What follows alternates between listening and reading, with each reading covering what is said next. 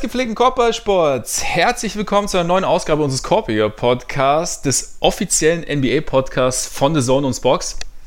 Freunde, wir haben es geschafft. Äh, gut vier Monate, fast 19 Wochen, ziemlich genau 131 Tage sind seit den NBA-Finals vergangen und letzte Nacht gab es wieder Basketball. Es gibt neue Spiele, Lakers, Clippers, Raptors, Pelicans, alle waren dabei. Und deswegen müssen wir natürlich quatschen. Wir, das sind wieder wie immer der jetzt für die nächsten sechs bis acht Monate wieder komplett unausgeschlafene. Fred Van Fleet.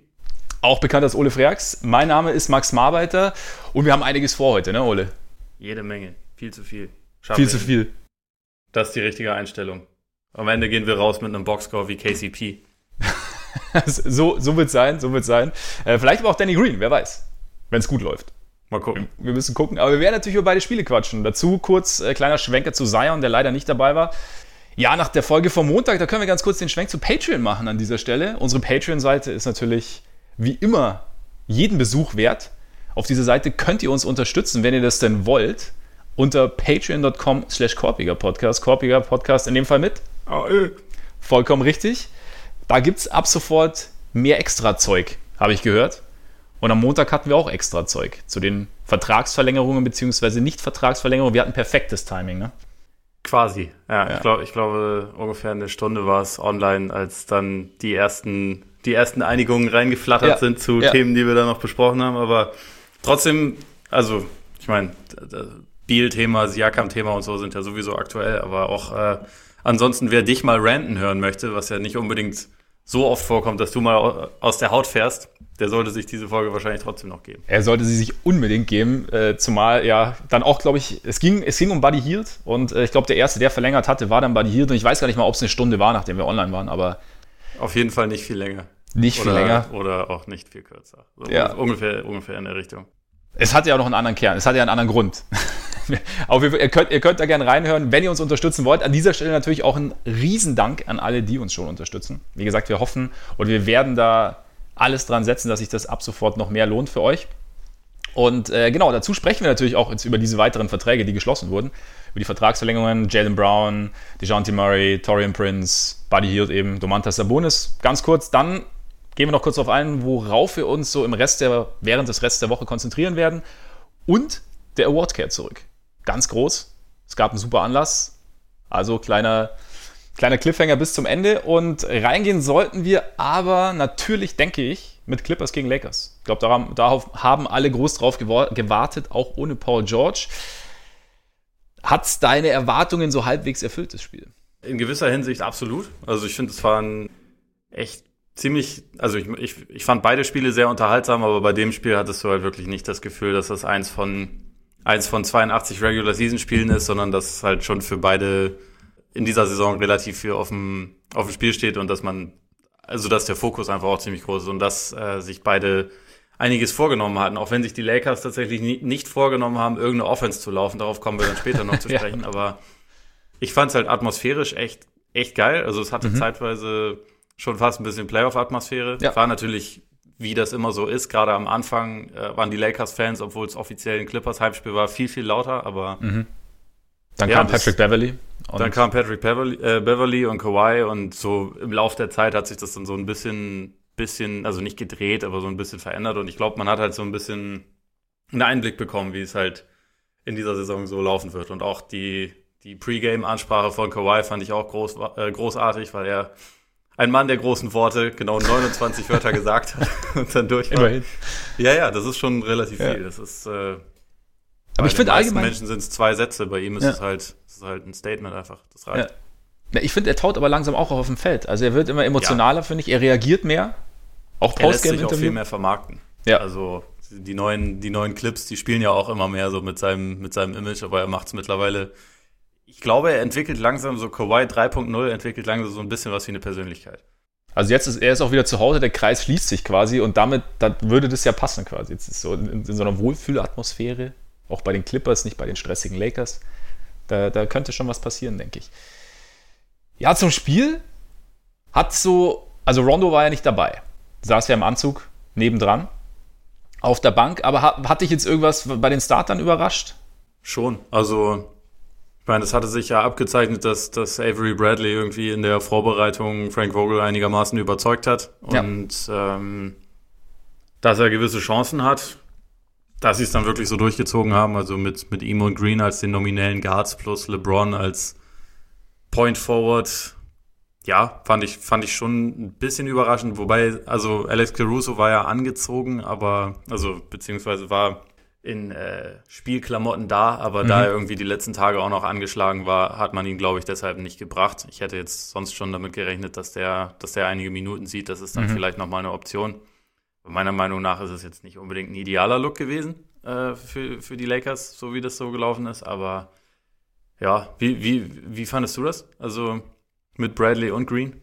Ja, also ich kann es insofern nachvollziehen, als dass wir ja sehr viel drüber sprechen oder drüber gesprochen haben, wie die Lakers irgendwie verteidigen wollen. Und da ergibt es natürlich irgendwie schon Sinn zu sagen, wenn dein nomineller Point Guard ausfällt und du jemanden wie LeBron in der Hinterhand hast, der das Spiel sowieso eigentlich ganz gern orchestrieren möchte, zu sagen, ich, ich bringe zwei auf den Flügel zwei im Backcourt, die ja zumindest als Verteidiger gelten. Also Avery Bradley ist zwar aggressiv, aber da, die letzten Jahre war das ja, war ja sein Impact nicht mehr ganz so groß aber ich denke schon auch, dass da eigentlich so ein bisschen mehr Playmaking, habe ich ja im Laufe des Spiels auch gesehen, gerade aus dem Backcourt vielleicht nicht so wahnsinnig schlecht wäre, so auch als, als zusätzliches Stilmittel zu LeBron. Da hast du natürlich mit, mit ähm, Caruso, stimmt schon, dass, dass der auf jeden Fall eine, eine Möglichkeit wäre.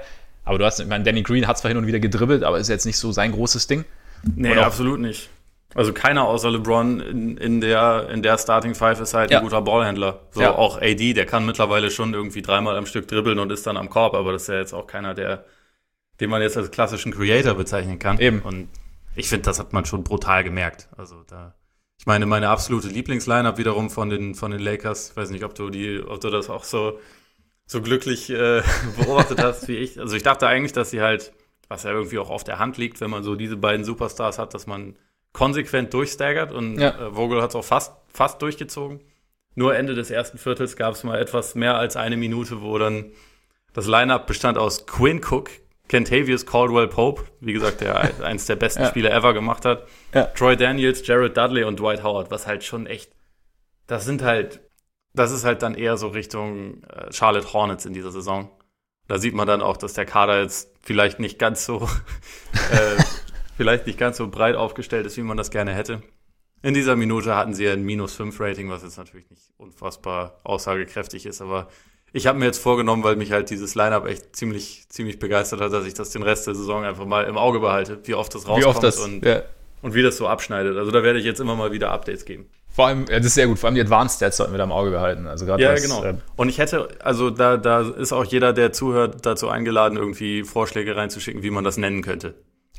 stimmt, stimmt. Wir sollten, wir sollten uns auch zusammensetzen, beziehungsweise in uns gehen und uns nach einem, nach einem Namen oder nach einem Namen suchen, weil ja, es ist interessant. Es ist mir tatsächlich auch dieser Moment aufgefallen, weil die, die, sonst hat die Staggerei ja ganz gut funktioniert. Wobei ich, was ich aber interessant fand, also ich meine, es, es, es würde jetzt wahrscheinlich die nächsten Minuten etwas ins Negative abdriften, wenn es um die Lakers geht, könnte ich mir vorstellen. Auch ähm, nach dem, was du mir so zur Offense geschrieben hast, bevor wir aufgenommen haben. Aber, also sie, sie waren schon immer wieder drin, waren auch teilweise vorn. Also es war jetzt kein, keine komplette Abreibung. Was ich aber interessant fand, war, dass die Clippers es besser verkraftet haben, Kawhi eine Pause zu geben, als die Lakers es verkraftet haben, nur einem der beiden eine Pause zu geben. In meiner, also so für, für mein Empfinden. Dass es quasi ja. selbst, wenn LeBron oder AD auf dem Feld waren, auch die Clippers ohne Kawhi besser ausgesehen haben, irgendwie, für mich. Ja, da zeigt sich halt die, die, die Wichtigkeit von einer richtigen Bank, ne? Also und vor allem auch von, von Leuten, die sich schon kennen und miteinander ja. eingespielt sind. Ja. Und dass, dass äh, Harrell und Williams einfach eine großartige Combo sind, ist halt, ist ja bekannt. War das ist so eine letzte, kleine Exit-Strategie, ne? So, wenn ja, total. Und ich meine, in dem Spiel war es 60 zu 19, was die Bankpunkte angeht. Und ähm, auch, also es ist ja nicht so, dass die, dass, dass Williams und Harrell die ganze Zeit irgendwie das das allervariabelste Spiel machen würden, aber deren Highscreens, die Lakers hatten keine Idee, wie man diese Highscreens verteidigt. Und dadurch sind sie halt immer wieder an Punkte gekommen. Allein im letzten Viertel, wo Harold, glaube ich, irgendwie zehn Punkte allein gemacht hat und vier von fünf getroffen hat, weil ihn Williams halt jedes Mal einfach mit einem relativ simplen Pick and Roll freispielen konnte. Die haben dann eine wunderbare Chemie, aber die Lakers hatten auch keine Ahnung, wie man das verteidigt. Und das, äh, da sieht man dann schon ziemlich gravierende Unterschiede, weil halt bei den Lakers, ich meine, muss man auch dazu sagen, Kuzma nicht da, Caruso nicht da, Rondo, äh, wie wichtig das auch ist, äh, da kam halt von der Bank einfach so ziemlich nichts. Ja, das stimmt. Aber ich finde auch diese, also Harrell, glaube ich, also in Kombination mit, mit Williams, der theoretisch auch von überall treffen kann, wo du immer so ein bisschen, also absinken ist nicht, ne? Und dann diese Aktivität ja. von Harrell am Korb fand ich halt schon auch extrem, ja, beeindruckend. Also ja, du wie hast schnell halt, der wieder in der Luft ist, ja, ist krass. Ja, und da ist es, glaube ich, ist tatsächlich schwierig als Defense. Sie haben es ja, die Clippers haben es ja wirklich relativ schnell ausgepackt. Also der Start ging komplett Richtung Lakers. Also waren sie, ich weiß gar nicht, mit relativ schnell mit 8 oder mit 12 vorne, äh, mit 10 vorne, ich weiß gar nicht mehr genau. Aber auf jeden Fall ja, haben die Clippers. Ich, genau. hm? Mit 11, genau. Oder mit 11, ja. Ähm, haben dann, die Clippers haben dann relativ schnell gewechselt, dem Harold und Williams gebracht und dann damit waren sie dann auch drin im Spiel. Also das fand, fand ich schon irgendwie ganz interessant. Ich meine, du hast die Lakers Offense schon angesprochen. Sollen wir, sollen wir darauf kommen? Also was man, was man grundsätzlich sagen muss, dass, dass ein KCP zum Beispiel einfach eine extreme Offenheit hatte und auch Troy Daniels beispielsweise nichts getroffen hatte, geschenkt, dass auch LeBron von den Würfen, die er hatte, einfach, also gerade von draußen nichts getroffen hat, auch geschenkt, das kommt mal vor. Danny Green war dafür natürlich brandheiß und ich weiß nicht, wie oft er in dieser Saison sieben von neun treffen wird von der Dreierlinie. Das ist natürlich schon, muss man mal sehen, das ist jetzt auch nicht zu aussagekräftig. Was ich, was mich halt irgendwie verwirrt hat und auch, was ich als Strategie einfach nicht, nicht checke, dass sie, wir haben ja über den Sommer relativ viel darüber nachgedacht, wie, wie geil eigentlich Davis und LeBron sich gegenseitig besser machen können, wie unstoppable theoretischen Pick and Roll mit den beiden sein kann. Es gab ein einziges Play in diesem Spiel, wo Davis als Rollman eingesetzt wurde. Ja. Und ansonsten, also ich glaube, 17 Postplays hat er bekommen. Er hat jedes Mal den Ball irgendwie mit dem Rücken zum Korb bekommen, stehend und musste mhm. dann was initiieren. Und ich meine, in der ersten Halbzeit hat das ja ganz gut funktioniert. Er ist ja permanent an die, an die Freiwurflinie auch gekommen. Die Freiwürfe hat er dann nicht besonders gut getroffen, aber so, das ist an sich ja ganz gut. Aber in der zweiten Halbzeit wirkte er dadurch halt schon ausgelaugt. Das ist auch anstrengend, wenn du es die ganze Zeit machen musst und mhm. quasi es null Fluss in der Offense gibt, sondern nur so, jetzt mach mal. Also das, das, das hat mich halt sehr irritiert, dass man gar nicht versucht hat, Davis mal in Bewegung zu, also den Ball zu verschaffen. So, wir haben ja zum Beispiel mit, mit Zion jetzt kürzlich darüber geredet, wie das in der, in der Preseason die Pelicans versucht haben, ihn immer so ein bisschen in Bewegung den Ball zu geben, damit er halt quasi schon, schon Fahrt aufgenommen hat. Und wenn du so einen fähigen Athleten, der eigentlich über jeden drüber springen kann und halt auch total schnell ist. Wenn man diese Tools hat, warum versucht man gar nicht, sie einzusetzen? Das hat mich halt, das hat mich schon sehr irritiert, warum sie die ganze Zeit nur in den Post gehen. Und ich meine, teilweise, die Shooter haben sie ja ganz gut gefunden, aber warum man ansonsten eigentlich quasi keine Strategie hatte, außer einer von beiden geht mal Richtung Post, check ich nicht, ehrlich gesagt. Und dann, gerade so fällt es dann natürlich schon sehr ins Gewicht, dass du keine keine anderen Playmaker oder Shot Creator auf Court hast, dann, dann dachte ich mir halt auch, sie haben es halt auch verweigert, mal irgendwie ein bisschen Tempo zu machen, was, was mich jetzt nicht wundert, weil LeBrons äh, Teams eigentlich nie schnell spielen, aber wenn man dann schon keine Set Plays hat, dann sollte man vielleicht die, das Stilmittel nicht komplett ausschließen, dass man manchmal auch Tempo machen könnte, um einfache Punkte zu bekommen. Ja, es war extrem statisch. Also, Total. und ich, ich glaube, das ist, das ist der Punkt. Also, was, was, was ich mir echt gedacht habe, dass wirklich Aufbau so wenig passiert ist. Also du hast so, so oft gesehen, dass irgendwie LeBron den Ball hatte, ewig gedribbelt hat und weiß ich nicht, auf seiner Seite war, war noch Davis, alle anderen standen auf der Weakside rum und sind so ein bisschen hin und her gegangen. Aber man hat die Defense halt überhaupt nicht in Bewegung gebracht. Und dann eben, ja. wie du sagst, dann hast du genau das Problem, du hast, du hast genau einen richtigen Ballhändler und Creator irgendwie auch für die anderen auf dem Feld. Und anstatt, dass du dann, naja, quasi dir Würfe kreierst ohne Ball, machst du einfach gar nichts. Also das klingt also, nach einer soliden Strategie. Klingt absolut nach einer soliden Strategie und ja, ich meine, erstes Saisonspiel und so, das, das, wird jetzt sicherlich nicht die ganze Saison so weitergehen, würde ich jetzt mal davon ausgehen, aber. Nee, nee, glaube ich auch nicht. Es war trotzdem, es, ich war schon echt sehr überrascht, dass man da gar, also so, oder so wenig gelaufen ist oder so wenig einfach versucht hat, irgendwie, ja, weiß ich nicht mal, wie gesagt, durch irgendeine Bewegung abseits des Balls dann mal einen offen stehen zu lassen, weil die Defense kurz nicht aufpasst oder ja, es, selbst es, es gab auch relativ wenige Onboard-Screens, fand ich irgendwie. Ich weiß nicht, irgendwie war es eine komische, sehr statische, individuallastige Offense, also wo du wirklich dich nur drauf verlassen hast. Also LeBron und AD, das wird schon irgendwie reichen und am Ende gibt halt, es halt vielleicht, wenn gedoppelt wird oder so, einen Kickout zu einem Shooter. Wie du sagst, hat ja auch teilweise gut getroffen, äh, funktioniert und Danny Green hat dann auch getroffen, aber ja, also ich hatte mir da echt ein bisschen mehr irgendwie erhofft. Also gerade auch, wie gesagt, mit in, in, Bezug auf dieses Pick-and-Roll oder Two-Man-Game von LeBron und, und, Davis, weil eigentlich sollte das ja funktionieren. Vielleicht wollten sie es auch wie damals die Warriors bei äh, Steph und KD nicht jetzt schon auspacken. nicht ja, jetzt schon ja, alles das, auf den Tisch legen. Das kommt dann in Spiel 7 der Finals. Richtig, richtig. 2023. Also was, man, was man dazu sagen muss, ist so, sie werden bei Weitem nicht immer gegen so eine gute Defense wie die der Clippers spielen. Absolut. LeBron wird bei Weitem nicht immer so schlecht spielen wie in diesem Spiel, weil also als Scorer war er einfach schlecht, muss man so sagen. 7 von 19 aus dem Feld, 1 von 5 von der Dreierlinie, so war also klar unter seinen Möglichkeiten.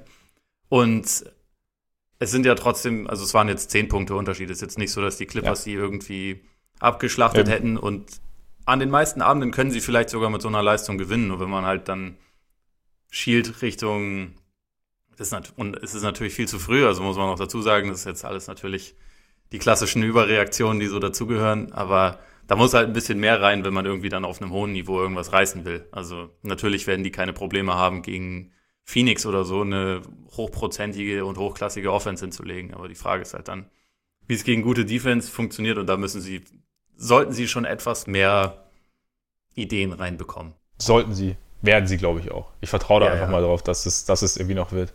Aber wie ich meine, Rondo kommt ja zurück. Ne? Ja, eben, und dann, eben. dann wird die Offense ja wie geschmiert laufen, das weißt Absolut, du. absolut. Und es geht auch nicht immer gegen die Clippers. Also die, defensiv sah es schon sehr gut aus. Ich fand auch sehr interessant, wie viel, wie viel Zeit Harkless bekommen hat, auch gegen LeBron. Ja. Und wie gut er es gemacht hat. Er hat allgemein ein ziemlich gutes Spiel gemacht, fand ich. Fand ich also auch. Gut, gute Energie irgendwie von der Bank gebracht. Und das ist natürlich dann mit ja, also ich, mu ich muss gestehen, ich habe das schon realisiert, dass er bei den Clippers spielt, aber er fiel bei mir so in der Bewertung für mich immer so ein bisschen hinten runter. Und natürlich erinnern wir uns auch noch an die Playoffs mit den Blazers, in denen er jetzt nicht zwingend verlässlicher Shooter war, aber ich glaube, wenn er das, und auch das sollte man jetzt nicht in die andere Seite überbewerten, aber trotzdem ist es natürlich und auch natürlich nach dem ersten Spiel Richtung Playoffs zu gucken, ist natürlich sehr früh. Aber wenn du, und was das werden die Clippers ja tun, Richtung Playoffs guckst, dann ist es natürlich schon jemand, der dir auf dem Flügel noch ein zusätzliches, einen zusätzlichen Defensivflug geben kann. Und das ist natürlich gerade gegen die LeBrons dieser Welt nicht so uninteressant, zumal wenn Paul George dann eben noch dabei ist. Und ja, also fand Ja, da hat kein Team auf der Welt bessere und mehr Optionen, ja. um, um jemanden wie LeBron zu beschäftigen. Und das, es könnte dann in der Serie tatsächlich ausschlaggebend sein. Also es war gestern oder heute Nacht fand ich es fand tatsächlich, war es mit ausschlaggebend. Einfach auch, weil Kawhi dann dadurch eben nicht permanent irgendwie einen der beiden irgendwie verteidigen musste. Und das natürlich auch irgendwie geholfen hat. Und Kawhi hat, hat auch relativ viele Pausen bekommen, ne? Ja, also 31,5 Minuten ist ja. jetzt auf jeden Fall nicht, nicht Playoff-Belastung. Äh, absolut nicht. Da haben, die, mussten die beiden Stars der Lakers schon eine Ecke, Ecke mehr spielen. Das ist halt ein tiefes Team, das ist schon praktisch. Mhm. Und, und, vor allem viele der besten Runs oder einige der besten Runs waren ja auch, während er gar nicht auf dem Court war. Ja. Also ja. Das, da, da hat sich, also gerade dieses, dieses Williams Harrell Pick and Roll hat ihnen halt schon immer wieder richtig krass Aufschub gegeben. Ja, und ich meine, Kawhi hat so am Anfang hat ein bisschen gebraucht, bis er im Spiel war. Dann war es wieder so ein bisschen Playoff Kawhi, der irgendwie gerade so mit dem Rücken zum, zum Korb eigentlich irgendwie kaum zu verteidigen war, weil. Ja, das zweite Viertel war unglaublich. Fußarbeit sensationell, dann Turnaround Jumper oder auch der oder auch mal von draußen. Ich fand es ganz interessant. Ich weiß, ich muss mir das mal genauer anschauen noch zu sagen. Ich hatte so das Gefühl, dass, dass sein Wurf eine etwas höhere Flugkurve hat, als er es bis jetzt hatte. Ich weiß nicht, ob ich es mir jetzt einbilde, weil er, er hat ja schon immer einen relativ flachen Wurf gehabt eigentlich. So verglichen Meistens, mit, ja. anderen. Und ich hatte irgendwie so den Eindruck, dass sich das ein bisschen, dass es ein bisschen hochgeschraubt hat. Aber wie gesagt, das, das wäre jetzt mal es kann gut sein. Also ein kleines bisschen hatte ich den Eindruck auch, aber ich will, das müssen wir uns vielleicht nochmal ja, gegenüberstellen. Genau, die Sample Size ist relativ klein bis jetzt. Das ist auch richtig, ja. Wir beobachten das mal, ob das wirklich so ist oder ob, ob ich mir das eingebildet habe. Aber ja, was ich bei den Clippers auch noch ganz interessant fand, ist so, oder was da jetzt ein bisschen rauskam, ist so diese, diese Mentalitätsbalance, finde ich, die sie haben. Also sie haben auf der einen Seite Beverly und auch Harold, die irgendwie so die, weiß ich nicht, die tasmanischen Teufel, die da irgendwie rumrennen, die so ein bisschen die die Zuschauer mit reinbringen, die Emotionalität reinbringen und so ein bisschen Feuer reinbringen. Und dann hast du halt Kawhi, der halt eiskalt einfach sein Programm abspult. Und Paul George ist ja auch eher die ruhigere Ecke. Und ja. damit finde ich, hast du, es ist eigentlich, ja, ich habe es jetzt zum ersten Mal so gesehen, ich hatte es auch nicht so richtig auf dem Schirm, aber das könnte ich mir vorstellen, ist auch eigentlich eine ganz, ja, eine ganz gute Balance irgendwie, die, die dich dann als Team relativ weiterbringen kann, weil du vielleicht selten in die eine oder andere Richtung abdriftest, sondern immer so ein, ja, beide Komponenten hast die, und vielleicht die auch einsetzen kannst, wenn du sie gerade brauchst. Ja, es wirkte auf jeden Fall so, als hätten sie auch diese, diese Underdog-Mentalität, die sie über die letzten Jahre hatte, absolut nicht verloren, obwohl ja. sie jetzt quasi der, der Favorit sind. Beverly eh krass, ne? Also macht, macht zwei Punkte, eins von sieben aus dem Feld und war trotzdem absolut entscheidend und wesentlich ja. für den Sieg. Also ja. hat ein wahnsinnig gutes Spiel gemacht. Fand ich auch. Also gerade so wie, wie auch offensiv Faust gegen Davis annimmt und so und äh, dann da mal einen Ball klaut, da mal irgendwie richtig steht. Und einfach nervt. Und also einfach nervt, glaube, genau, es, ja. Es muss, es muss ätzend sein, gegen ja. den zu spielen. Also die ganze Zeit ist er bei dir, ist er in deinem Gesicht und erzählt dir irgendwas und dann rennt er mit erhobenen Armen weg und kommt dann wieder zurück, erzählt er wieder irgendwas. Also ich glaube auch, dass.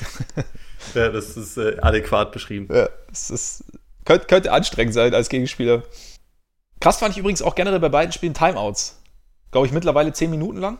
Ja, äh, gefühlt. Deswegen ich, war ich relativ froh, dass ich es im, im League Pass Real Life geguckt habe, wo man das halt dann einfach vorspulen kann. Aber also ist auch lustig, weil eigentlich man hat da ja so die Option zehn Sekunden oder eine Minute vorzuspulen. Mhm. Und so eine Timeout ist ursprünglich war mal gedacht, dass eine Timeout zwei Minuten dauert. Mhm. Genau. Und man muss halt meistens einfach viermal drücken, bis man dann wieder beim Spiel ist. Das ist schon. Ja, auffällig. Ja.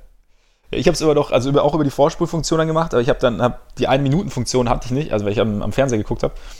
Und ich habe dann gedacht, ja, irgendwann erst habe ich es immer zwei Minuten grob gemacht, habe ich gedacht, ja, drei Minuten. Aber selbst das hat, hat tatsächlich einfach nicht gereicht. Also es war so, Freunde. Das Gute ist, dann kriegst du wenigstens noch tolle Musik serviert, die sie ja, absolut, in, ja, ja. Halt in, den, in den Unterbrechungen immer spielen. Und die Kisscam. Also ich meine, ja, wer will die ja. nicht sehen um, um 6 Uhr morgens. Und die T-Shirt-Gun. Und ja ja, es ist, es ist groß. Aber sonst zum Spiel, hattest du noch irgendwas, was dir jetzt irgendwie besonders ins Auge gestochen ist oder was dich genervt hat oder was dich gefreut hat vielleicht auch? Was mir aufgefallen ist und wo ich jetzt nicht weiß, ob das nur eine komplette Überreaktion meinerseits ist, äh, deswegen wollte ich dich mal fragen, wie du das so gesehen hast. Fandest du, dass LeBron in richtiger, also in, in idealem körperlichen Zustand wirkte? Boah. Möchtest du damit sagen, LeBron wirkte auf dich fett? Nein, nein, also da, da, das meine ich nicht, aber eher halt rostig. Ich bin das so, und ich mhm. meine, er, er hat ja auch wahrscheinlich in seinem ganzen Leben noch nie so lange nicht wirklich gespielt. Also mhm. seit, äh, seit Ende März. Äh, das ist natürlich auch irgendwie eine krasse Phase und er meinte ja auch so ein bisschen rostig, aber ich hatte halt so, ich meine, eigentlich ist man daran gewöhnt, seit 15 Jahren, wenn man LeBron spielen sieht, dass immer, so dass er halt jemand ist, der, wenn er ernst macht, kann er immer einen Gang höher gehen, ist dann schneller schneller, athletischer und größer als alle anderen und kann dem Spiel halt so seinen Stempel aufdrücken. Und in dem Spiel hatte ich halt diesen Eindruck tatsächlich nicht. Den hatte ich bei Kawhi, aber nicht, mhm. nicht bei ihm. Und für mich wirkte er halt, ich weiß nicht, körperlich nicht so imposant, wie das halt sonst häufig ist. Aber vielleicht ist das halt auch einfach nur ein Spiel und der ist rostig und nächstes Spiel sieht ganz anders aus. Deswegen, deswegen äh, hat mich da jetzt interessiert, ob dir das auch so aufgefallen ist oder eher nicht. Also es ist mir jetzt nicht, nicht so extrem ins Auge gestochen. Jetzt, wo du sagst, vielleicht, also ich glaube, ich fand die, die Power war irgendwie schon noch da. Also halt auch einfach aufgrund seiner, seiner Masse, die, die er weiterhin hat. Also Muskelmasse, nicht, Willst nicht Fettmasse. sagen, er ist fett oder was? Absolut. Absolut. Ich weiß nicht, ähm, sollten ihn mal auf Dwight Howard jetzt setzen oder so. Nein, aber ähm, vielleicht so ein bisschen so eine, eine, eine Spur Geschmeidigkeit hat vielleicht gefehlt. Könnte schon sein. Was man natürlich damit, also wo einfach so dieses mal schnell die, spontan die Richtung ändern oder auch Luft, in der Luft sich, sich bewegen. Vielleicht hat das so ein bisschen gefehlt. Keine Ahnung. Das, das könnte vielleicht sein. Oder auch halt so, was, was das Dribbling angeht. Vielleicht auch der erste Schritt, keine Ahnung, aber das ist dann, ja, muss man vielleicht echt mal schauen, wie sich das jetzt durch die Saison zieht oder wie sich das. Ich meine, das, ich glaube, interessant ist es insofern. Ich meine, klar war es das erste Spiel, aber es war halt auch so ein bisschen natürlich eine Möglichkeit, ein Statement zu setzen und jetzt so aus meiner Perspektive könnte ich mir vorstellen, dass beide Teams es auch durchaus gern getan hätten, beziehungsweise haben. Ja. Und so hat sich, wie du sagst, so hat sich das Spiel auch irgendwie entwickelt. Also man hatte jetzt nicht, während des Spiels nicht immer unbedingt den, den Eindruck, es sei jetzt das erste Spiel, sondern es hätte auch irgendwie das erste Spiel einer Serie jetzt vielleicht nicht sein können, oder doch vielleicht auch einer Serie sein können. Und da, ja, war es dann vielleicht interessant, dass, dass LeBron nicht den, nicht den Impact hatte, den er sonst immer hat. Kann aber natürlich auch sein, dass das rein, rein unsere Mutmaßung ist und LeBron das Spiel schon gern gewonnen hätte und schon auch gern sich gedacht hat, er setzt oder sich gedacht hat, er setzt gern ein Statement, aber dann irgendwann sich auch überlegt hat, mein Gott, lassen wir es laufen. Keine Ahnung, weiß ich nicht, aber vielleicht überinterpretieren wir das dann auch. Aber ja, ich weiß nicht, muss man, kann man es aber gerne mal beobachten, glaube ich. Ja. Es könnte ganz interessant sein, so im Verlauf der Saison, wie sich das entwickelt. Weil ich meine, wir warten, es kann natürlich irgendwann passieren, dass es halt so ein bisschen körperlich, physisch bergab geht. Oder zumindest halt drei Zentimeter weniger ist oder zwei oder einer. Und dann ist es nicht mehr ganz, ganz so imposant. Aber wir werden sehen. Ja, ich weiß nicht, ob ich schon bereit dafür bin. Deswegen, LeBron reißt sich zusammen. Nächstes Spiel ja. bitte. Ich, äh, ich gebe es weiter. Wir ja, sind später, gut. wir trinken später noch einen Rotwein. Dann, dann ja, ja, sehr gut. Bisschen ölen, das Ganze. Sollen wir damit zum nächsten Spiel kommen oder hast, hättest du noch irgendwas? Ah, apropos, was ich noch sagen wollte, was ich geil fand, war die Shotclock auf dem, auf dem Feld. Ist dir aufgefallen? Ja, äh, habe ich auch so, glaube ich, noch nicht gesehen habe und fand ich relativ abgefahren. Ich habe auch ein bisschen gebraucht, bis ich es realisiert habe. Also ich habe es, glaube ich, am Anfang schon gesehen, aber irgendwann dann erst, als ich die Zahlen habe, ich so, ah, okay, krass, die Zahlen verändern sich. Und dann, okay. Aber fand ich ganz cool. Also ich glaube, es ist eher so ein Service für die, für die Fans in der Halle, dass sie nicht immer hochgucken müssen oder irgendwie. Ich meine, uns am, am Fernseher, wir sehen es ja permanent vor uns. Aber ich fand es eigentlich ganz cool. Ich finde es ein ganz cooles Gimmick. Ging mir auch so. Finde es auch da, äh, hat man es, finde ich, auch, äh, auch als Fernsehzuschauer quasi besser im Blick, mhm. als wenn es ja, stimmt, ja. Im, am Rand eingeblendet ja. ist. Ja, und vor, vor allem, was ganz cool ist, ist, also es ist gut im Blick, aber es stört nicht. Also es ist jetzt nicht, es schreit ja, genau. dich jetzt nicht an irgendwie optisch. Man hat es immer noch besser als, äh, im Blick als Kyle Lowry mit seiner äh, mit seiner 8-Second-Violation, wo er es ja. nicht rechtzeitig über die Mittellinie geschafft hat. Ja, ich glaube, äh, Rajon Rondo hat da ein kleines Freudentränchen verdrückt, als er das ich gesehen hat. Ja, ja war, war, schön, haben wir lange nicht gesehen. Ja, und damit, damit können wir eigentlich direkt, sind wir direkt da, Raptors Pelicans. Du hast mir die Tage geschrieben, äh, es sind so die 2017er Lakers gegen die Raptors, nachdem Zion sich verletzt hatte. Und JJ Reddick. Und JJ Reddick. Wurdest und du? Nicolo Melli, sollten wir auch nicht ja, vergessen. Ja, Nicolo Melli, ja. Also, geiles Spiel gemacht. richtig geiles Spiel gemacht. NBA-Debüt, besser kannst du es eigentlich, kannst es fast nicht feiern, finde ich. Also da, da, da, kommen wir später noch zu, aber hat sich, ich muss sagen, wir haben die Pelicans teilweise schon Spaß gemacht. Ja, mir auch.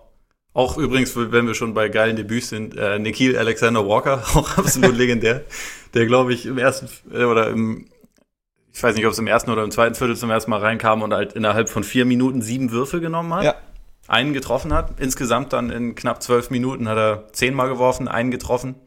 Also es war, es war relativ bitter, aber man hat halt gesehen, ja, gut, der darf werfen, er macht's auch. macht jetzt vielleicht auch erstmal nicht so viel anderes. Das ist auch gut. Aber ja, Wenn du also man, man, man muss es ja mit der richtigen Mentalität angehen. Ja, ist richtig. Ich meine, man muss auch sagen, seine ganze Family war ja da. Er kommt ja aus genau. Toronto. Und damit wollte er so ein bisschen und da wollte ich dich eh fragen, was sagt denn eigentlich Stan Van Gundy dazu? Ist es besser, wenn jemand, also ist es schwerer zu verteidigen, wenn jemand also, wirft? Also, ich habe da mal einen Low Post gehört, ne? also ich weiß, den kann ich euch nur ans Herz legen. Aber grundsätzlich, wenn dann der Wurf, äh, ich meine, bei Alexander Walker hast du natürlich das Problem, dass man noch kein Beispiel hat oder kein, keine Spiele hat, in denen der Wurf jetzt gefallen wäre. Aber grundsätzlich. Summer League.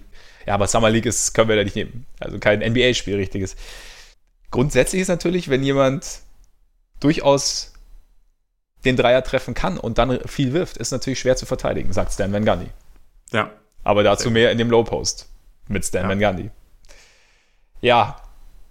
Die Pelicans. Also es war schon so ein kleiner, kleiner Downer, als die Zion-Verletzung kam. Jetzt natürlich nicht nur wegen des Spiels, sondern grundsätzlich. Also da kommen wir später noch dazu. Aber irgendwie war ich dann schon ja, ich war, würde jetzt gar nicht sagen positiv überrascht, weil ich meine, dass die Pelicans sich irgendwie überlegt haben, wie sie spielen wollen. Grundsätzlich hängt natürlich viel an Zion, aber natürlich nicht, auch nicht nur an Zion. Und ich fand, das hat schon alles, das sah schon irgendwie alles ganz gut aus. Ich fand, sie sahen aus, also natürlich waren da auch Fehler dabei, natürlich hat das nicht alles perfekt funktioniert, aber sie sahen für mich grundsätzlich aus wie ein Team, das sich bewusst ist, welche Würfe es sich erarbeiten möchte und auch Wege findet, sich diese Würfe zu erarbeiten. Würdest du das so halbwegs, würdest du da halbwegs mitgehen? Ja, zum Großteil schon. Also, so dass der, dass der Fokus ziemlich auf, auf Dreier gesetzt wird, ist halt relativ offensichtlich gewesen. Also 45 Dreier haben sie versucht, was natürlich echt nicht wenig ist, ja. haben aber auch 19 davon getroffen, also schon mal sehr gut. Und äh, dann haben sie halt noch so ein, zwei Leute, die den Weg zum Korb suchen sollen. Also ich meine, Holiday, der das halt gut kann. Ingram hat relativ viele Freiheiten in der Offense, hat mhm. mir auch ganz gut gefallen eigentlich darin. Ja, ähm, ganz gute Balance gehabt, ne? Ja, genau. Also hat halt teilweise Dreier ohne zu zögern genommen, was bei ihm eigentlich immer schon ein ganz gutes Zeichen ist. Aber er, er ist halt auch, er hat ja die Anlagen auch so relativ schwierige Mitteldistanzwürfe dann mal zu treffen und bringt damit so ein bisschen ein anderes Stilmittel rein. Mhm. Und bei ihm ist halt schon länger die Frage, kriegt er das irgendwann hin, dass das dann auch wirklich balanciert und effizient ist und äh, er damit nicht, damit nicht quasi aus der Offense ausbricht und diese dann irgendwie nicht mehr so richtig funktioniert. Und da fand ich eigentlich dieses Spiel, auch wenn er jetzt trotzdem mal wieder, gut, soll man bei einem Spiel eh nicht überbewerten, die, die schlechteste, das schlechteste Plus-Minus-Rating von mhm. allen äh, Akteuren hatte, fand ich das eigentlich ein relativ vielversprechendes Pelicans-Debüt für ihn. Und ich glaube halt gerade jetzt, wo Zion ausfällt, wird sowieso sehr viel Offense über ihn laufen und es werden sehr viele Möglichkeiten für ihn da sein. Deswegen ist das schon mal eigentlich ein ganz, ganz okayer Start gewesen, ja. glaube ich. Ja, er hat ja auch so ein bisschen, also zumindest jetzt rein positionsgetreu, so ein bisschen die Zion-Rolle eingenommen. Ne? Also, ja. sie waren ja mit, äh, mit Ball und Holiday im Backcourt, dazu, oder dazu Reddick, dann eben Ingram und Favors. Und nee, ich fand auch, also ich fand auch, dass er sich relativ selten auf die Mitteldistanz verlassen hat eigentlich. Also ich fand schon, dass er versucht hat, irgendwie Richtung, Richtung Brett zu gehen oder eben schnell, schnell den Dreier gesucht hat. Und es sah schon, sah schon okay aus. Also zumindest mal für einen Start. Also darauf lässt sich auf jeden Fall aufbauen, fand ich. Ja. Und ja, auch so dieses, ich fand es ganz interessant, auch wie sie, gerade mit Melly, war halt auch so ein, so ein Beispiel für mich, dass sie eben wussten, was sie für Würfe wollen. Also dass Melly Gasol so ein bisschen rausgezogen hat, dann dieses Pick and Pop gemacht hat und dann äh, den einen oder anderen Dreier da nehmen konnte. Und ich fand auch, sie haben, dass sie gefühlt gezielt Passing Lanes geschafft haben in die, äh, geschaffen haben in die Ecken. Also dass, dass, dass da, wenn mhm. nach dem Drive, dass da, dass da immer eine Möglichkeit war, nochmal den Ball irgendwie rauszugeben und dann eben einen halbwegs offenen Dreier zu bekommen. Also das, wie gesagt, das war nicht alles perfekt und sie haben auch teilweise unnötig den Ball irgendwie weggeschmissen und das war teilweise auch ein bisschen überhastet. Fand ich teilweise auch bei Holiday zum Beispiel, aber ja. sie haben es im Großen und Ganzen, also wie gesagt, es ist, glaube ich, so eine, man konnte halbwegs, oder zumindest bilde ich es mir ein, dass ich halbwegs meine Grundidee erkennen konnte. Also, dass da und in meine Struktur bei einem jungen Team, wenn die vorgegeben ist, ist ja, ist ja per se nicht so schlecht. Ja, ich fand das auch vielversprechend. Und gerade, also wenn man halt bedenkt, dass da wirklich sehr viele neue Gesichter sind und sie gerade erst vor ein paar Tagen erfahren haben, dass eigentlich die Person, auf die, auf die sie sehr ja, viel eben. zugeschnitten haben, halt so lange jetzt erstmal ausfällt. Dafür war das mit dem Ball-Movement zum Beispiel das war schon ganz gut. Also natürlich, wie du schon gesagt hast, gab einige, einige äh, überhastete Aktionen. 19 Turnover sind jetzt auch nicht gerade wenig, aber dann gleichzeitig 30 Assists bei 43 Field Goals ist, ist ja zum Beispiel eine sehr gute Zahl. Ja. Also Chris Webber hat es vielleicht ein bisschen übertrieben, als er die ganze Zeit davon redete. Das wären ja, das wären ja die Warriors und nicht die Pelicans. halt ein bisschen schwachsinnig, aber, aber trotzdem waren die Ansätze ganz gut. Fand ich auch. Wie hat der Lonzo Ball gefallen? So im Kontext. Auch das ist so ein Punkt, wo ich mich ein bisschen über Weber aufgeregt habe, weil er die ganze Zeit so geredet hat, als würde Lonzo Ball jetzt hier gerade irgendwie die Mega-Leistung zeigen. Und eigentlich war das, finde ich, so ein klassisches Lonzo Ball-Spiel mit halt vielen guten Pässen drin oder einigen guten Pässen drin, äh, recht solider Defense und halt schlechtem Abschluss. Also er hat jetzt mal zwei Dreier getroffen, das ist gut, aber sonst hat er halt auch nichts getroffen. Mhm. Und das ist für mich halt so ein typisches, typisches Lonzo Ball-Spiel, ehrlich gesagt das war jetzt weder ein, eine, ein riesiger Schritt nach vorne noch ein großer Schritt nach hinten. Oder, wobei, oder wie siehst du das? Wobei, ja, also gebe ich dir recht, also gerade was den Abschluss angeht, da war, also A, teilweise zögerlich, B, halt eben nicht so sicher, aber er scheint seinen Wurf zumindest nachhaltig verändert zu haben. Und, und auch er, finde ich, hat die Dreier, die er genommen hat, sehr flüssig genommen und ohne zu zögern und ohne nachzudenken. Und das ist ja, ja auch ein erster Schritt hin zu einem zu einer zu einem Prozess, der das Spiel auf lange Sicht verändern kann. Also muss natürlich irgendwie sehen, wie es dann, wie es sich im Laufe der Saison entwickelt. Aber ich meine, sobald er da noch mehr Sicherheit bekommt und ich glaube, die, die, Wurfbewegung so intensiv zu verändern, das kann natürlich irgendwann auch einfach Klick machen und es funktioniert. Das kann natürlich auch sein. Aber trotzdem ist es natürlich, musst du das dann erstmal in einem richtigen Spielkontext dann erstmal austesten und auch für dich innerlich und auch unterbewusst für gut befinden. Und da, ja, fand ich, war das war zumindest mal ein Anfang, weil das, weil das getan hat, weil es auch ja, weil ich zumindest jetzt für mich so aus dem Spiel heraus nicht gesehen habe, dass er da irgendwie so alte, schlechte Angewohnheiten oder in alte, schlechte Angewohnheiten wieder abgedriftet ist, was den Wurf angeht nur. Und, aber du hast natürlich recht, also es war halt, ja, es war immer noch die Angst vor dem Abschluss und irgendwie, ja, Passing war, also mir macht schon Spaß, beim Passen zuzusehen. Also er hatte diesen einen Inside-Out-Pass, ich weiß gar nicht mehr, wann das war, wo er zum Korb gezogen ist und so das Dribbling nach innen angetäuscht hat und den Ball dann nach außen gepasst hat.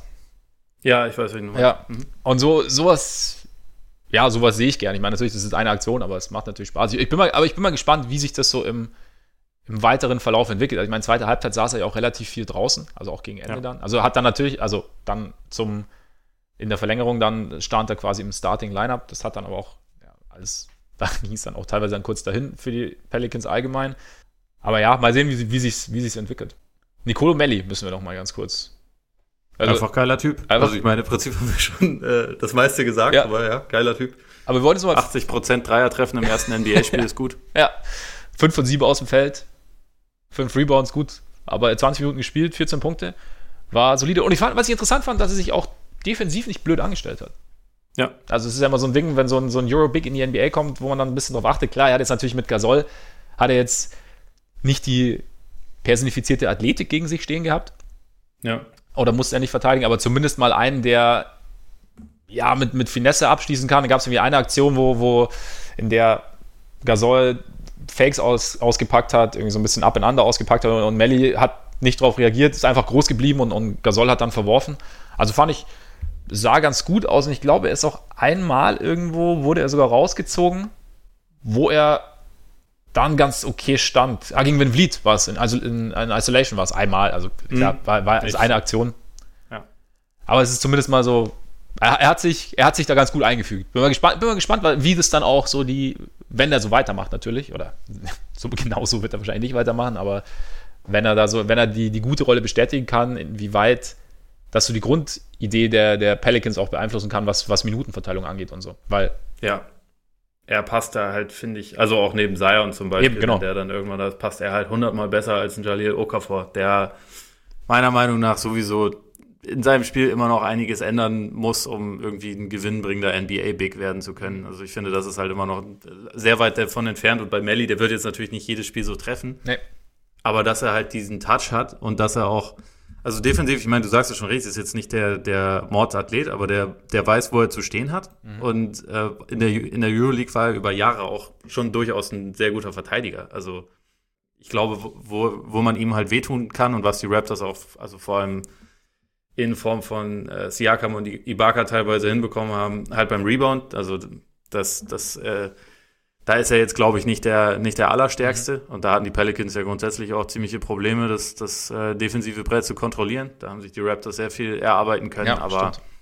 ansonsten ist er halt einer, der vorne und hinten weiß, was er zu tun hat. So, das ist halt dann auch immer der Vorteil, wenn du irgendwie einen 28- oder 29-Jährigen, bin gerade nicht ganz sicher, äh, als Rookie in der NBA hast oder jemanden, der halt irgendwie ja. diese ganzen Konzepte erst lernen muss. Ne? Ja, absolut. Also ich meine, er hat, er hat schon genug gesehen und damit weiß er ziemlich genau, was, was er zu tun hat. 28 ist er. Das Spiel grundsätzlich verstanden hat er auf jeden Fall. Und ja. wurde schon mit diversen Problemen konfrontiert. Das Rebounding der Raptors hast du schon angesprochen. Wie haben denn die, die neuen Raptors grundsätzlich so gefallen? Also Starting Five war dann tatsächlich der Zwergen-Backcourt mit Laurie und Van Vliet.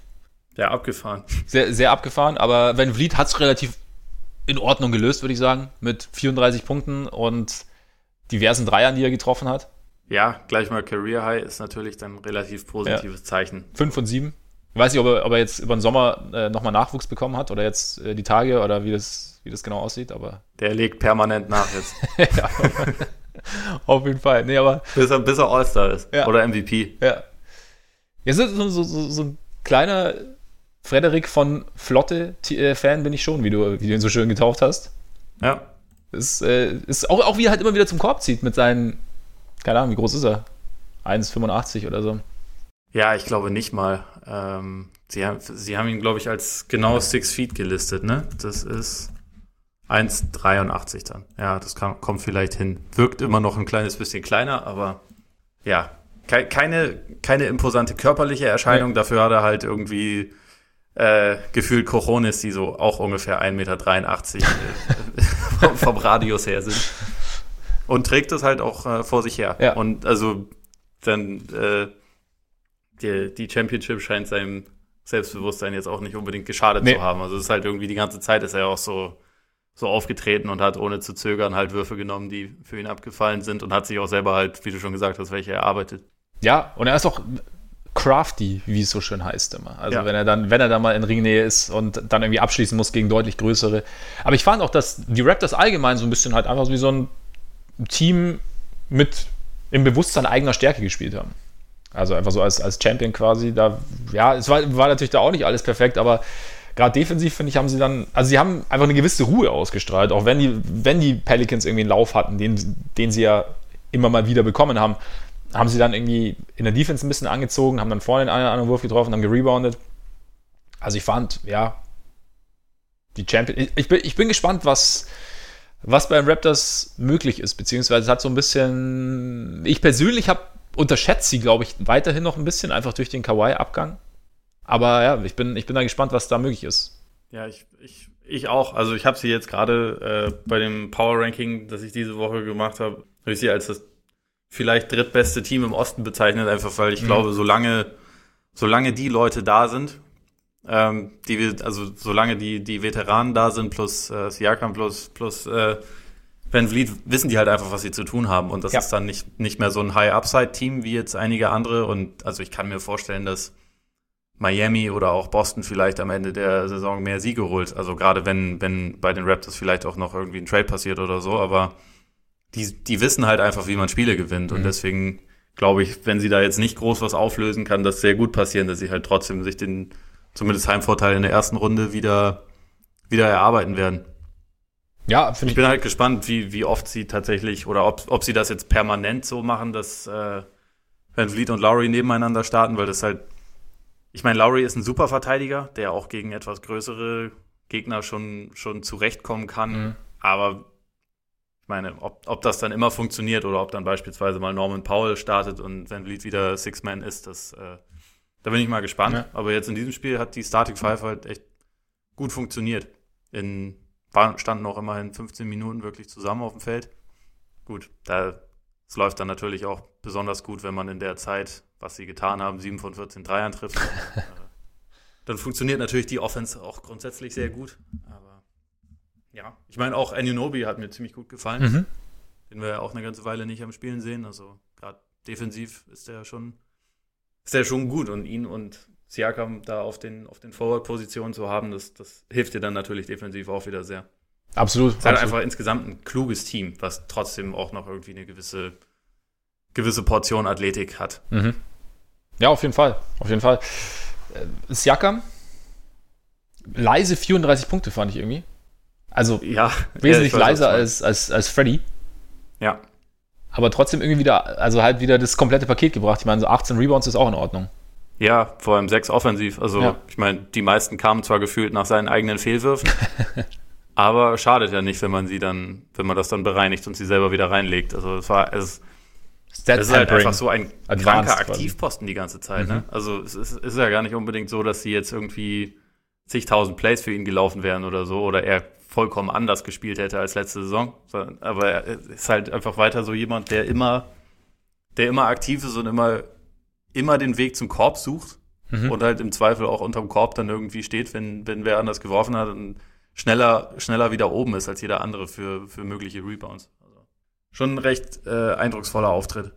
Ja, er stopft überall so kleine Lücken im eigenen Spiel und reißt dann wieder andere Lücken auf, also bei, beim Gegner. Also dieses, da habe ich mir jetzt auch gedacht, wir haben jetzt irgendwie den ganzen Sommer oder jetzt die letzten, immer wenn es ums Jahr ging, haben wir gesagt, hey, erste Option, ja, kann er das werden und ähm, hat er das Potenzial dazu? Ich habe mir jetzt während, also während dieses Spiels habe ich mir jetzt überlegt, ob er das überhaupt denn sein muss oder ob es einfach reicht, quasi in Anführungszeichen, wenn er das, was er letzte Saison gebracht hat, einfach ja noch ein bisschen intensiviert. Also einfach so weiterspielt und einfach ein bisschen, noch ein bisschen, ja, den Wurf ein bisschen verbessert, da ein bisschen, vielleicht ein kleines bisschen dominanter wird offensiv noch, aber einfach im Endeffekt so schon der Spieler bleibt, der er ist und dann, was dann außenrum passiert. Und dann, wie du hast ja auch letzte oder am Montag in unserer Extra-Folge hast du ja auch drüber gesprochen, dass er ja, so eine gute zweite Option einfach sein kann und dann vielleicht quasi noch einen Star anlocken kann, dass er vielleicht das sein kann. Aber oder wenn Vliet wird der Star. Oder wenn Vliet wird der Star. Siakam ist halt die Nummer zwei, kann natürlich gut sein. Gut, gut möglich. Ich meine, jetzt waren sie ja schon mal ein sehr dynamisches Duo im ersten Spiel, von daher, wer weiß. Ja. Nee, aber vielleicht ist das einfach gar, vielleicht muss er gar nicht diese große erste Offensivoption sein, sondern vielleicht ist das, ich meine, weil das Paket, das er mitbringt, ist ja schon ja relativ, ja, irgendwo auf eine Art einzigartig. Und wenn er das noch ein bisschen intensivieren kann, ist es, ist es ja schon auch ein, ein, sehr, sehr guter Deal für die Raptors eigentlich. Ja, ja, also da beschreibt man ja schon einen All-Star. Ja. Wäre das Spiel jetzt anders gelaufen, wenn Zion dabei gewesen wäre? Wir wissen es nicht. ja, das ist eine sehr gute Frage. Aber ganz kurz noch, bevor wir zu Zion kommen. Ähm, ich fand es ziemlich geil, dass sie vor dem Spiel, als die Ringe übergeben wurden, Masai Ujiri einfach MVP-Sprechchöre bekommen hat. das ist schon, schon sehr lustig. Das ist kanadische Anerkennung. Ja in die, in, in die richtige Richtung mit. Ja, Sion, damit sechs bis acht Wochen raus. Meniskus OP. Irgendwie sind wir alle ein bisschen traurig, ne? Ja, also ist halt seit, ich meine, gut, in meinem Fall, ich habe mich letzte Saison auch extrem auf, äh, auf Doncic gefreut, aber den hatte ich wenigstens vorher in Europa auch schon viel ja. gesehen. So, Zion ist halt nochmal ein bisschen ist halt nochmal so eine andere Art von Phänomen. Und äh, ich meine auch die gesamte NBA-Planung, ne? Ich glaube, von den ersten sieben Spielen, die die Pelicans haben, sind fünf National TV, weil die halt einfach ja. damit gerechnet haben, okay, jeder will Zion sehen und so ist es halt einfach. Lavar Ball und freut sich. der sowieso. Und dadurch, ja, das ist halt schon ein ziemlicher Dämpfer, zumal, zumal das ja auch so ein bisschen zumindest diese Befürchtung gibt, dass das vielleicht noch ein bisschen häufiger bei ihm passieren könnte. Also weil halt diese krassen Gewichte und Kräfte auf seine Knie und Knöchel einwirken, dadurch, dass er halt so athletisch und gleichzeitig mhm. auch so, ähm, also halt relativ schwer ist. Mhm. Weil er halt einfach so eine ziemlich einzigartige körperliche Kombination hat, ob das dann auf Dauer so gut funktioniert. Und eigentlich sind das so Sorgen, auf die ich überhaupt keinen Bock habe. Also ich will da eigentlich. Dann, dann schiebst du doch weg. Ja, ja, ich versuche. Also ich, ich habe ich hab jetzt äh, die letzten Tage gedacht, dann will ich ihn weil das physisch natürlich mega gut zueinander passt, halt nicht mit Greg Oden vergleichen, sondern eher lieber mit Steph Curry, mhm. der auch körperlich etwas andere äh, Voraussetzungen natürlich hat, aber der halt am Anfang seiner Karriere immer diese Knöchelprobleme hatte und der sich dann aber halt mit den richtigen Leuten äh, hingesetzt hat, um halt ganz genau zu studieren, wie diese Belastungen funktionieren, was er machen muss, wie er sich bewegen muss und sich seither ganz gut entwickelt hat könnte man, könnte man sagen. Also er ist zwar kein Hall of Famer, wie wir jetzt gelernt Nein. haben, aber, aber, aber schon ein guter er, Spieler. Er hat immerhin schon zwei MVP-Awards gewonnen, ja. was, was hilft. Ähm, und vielleicht hat er irgendwann eine kleine Chance, das zu schaffen. Aber ja, aber wollen wir uns mal nicht zu weit aus dem Fenster lehnen, was das angeht. Also, ja. ja. ich glaube, bei, bei Zion ist halt echt ein bisschen das Problem, dass er vielleicht eine körperliche Herausforderung oder eine athletische Herausforderung dann für Ärzte oder Spezialisten darstellt, die es einfach so noch nicht wirklich gegeben hat, weshalb man da halt vielleicht ein bisschen rumprobieren muss. Aber ich hoffe halt einfach, dass sie eine Lösung für ihn finden und dass man dann jetzt mit etwas Verzögerung in sechs bis acht Wochen das dann einfach starten kann und er dann nicht andauernd irgendwelche Probleme hat. Das wäre schon ganz nice. Das weil das ist alles ätzend. Das ist auf jeden Fall ätzend und es wäre sehr nice. Ich glaube aber, ja, also ich meine, wir sind, wir sind jetzt alles, ja, weiß ich nicht, Distanzdoktoren quasi aus der aus, aus dem Server entsprungen sozusagen, weil ich meine, im Endeffekt, ja, also ich meine, klar, also was, was du sagst oder was auch so der, der Tenor, der Grundtenor, er hat halt diese, diese einzigartige körperliche Voraussetzung mit dieser Paarung aus Gewicht und, und Athletik. Gleichzeitig kennen wir aber seine Gelenke nicht. Ich meine, die erste Verletzung jetzt ist jetzt nicht so gut. Die, die Verletzung am College zum Beispiel fand ich eher krass eigentlich, dass, ich, dass er sich dabei nicht mehr getan hat. Wenn wir jetzt ja. mal, also weil da hat der Schuh nachgegeben und so wie er sich das Knie da verdreht, verdreht hat, hätte auch, weiß ich nicht, hätten Bänder durch sein können, hätte das Kreuzband durch sein können, weiß ich nicht. Also ich glaube, wir sind dann, wir haben da, wir malen da alle so ein bisschen dieses negative Bild, weil wir das halt einfach, wie du sagst, wir kennen das halt einfach nicht. Jemanden wie, jemanden wie Zion, also der, der diese Konstitution mitbringt und dann denken wir, oh, das kann irgendwie gar nicht funktionieren. Und dann fühlen wir uns jetzt natürlich dadurch bestätigt, also durch diese, durch diese Knieverletzung. Aber vielleicht ist es einfach ein, ein Scheiß, der halt jetzt passiert ist. Und das ist halt, ich meine, Meniskus ist halt immer so eine Sache, ne? Das, das kommt halt dann tendenziell öfter mal wieder. Also, oder da hast du vielleicht, wenn das einmal, wenn du einmal so ein Problem damit hattest, ist es vielleicht, oder hört man immer mal wieder, dass es, ich meine, ich habe mich da ja auch schon ein bisschen damit beschäftigt, äh, dank, dank Rosenderrich damals. Hm.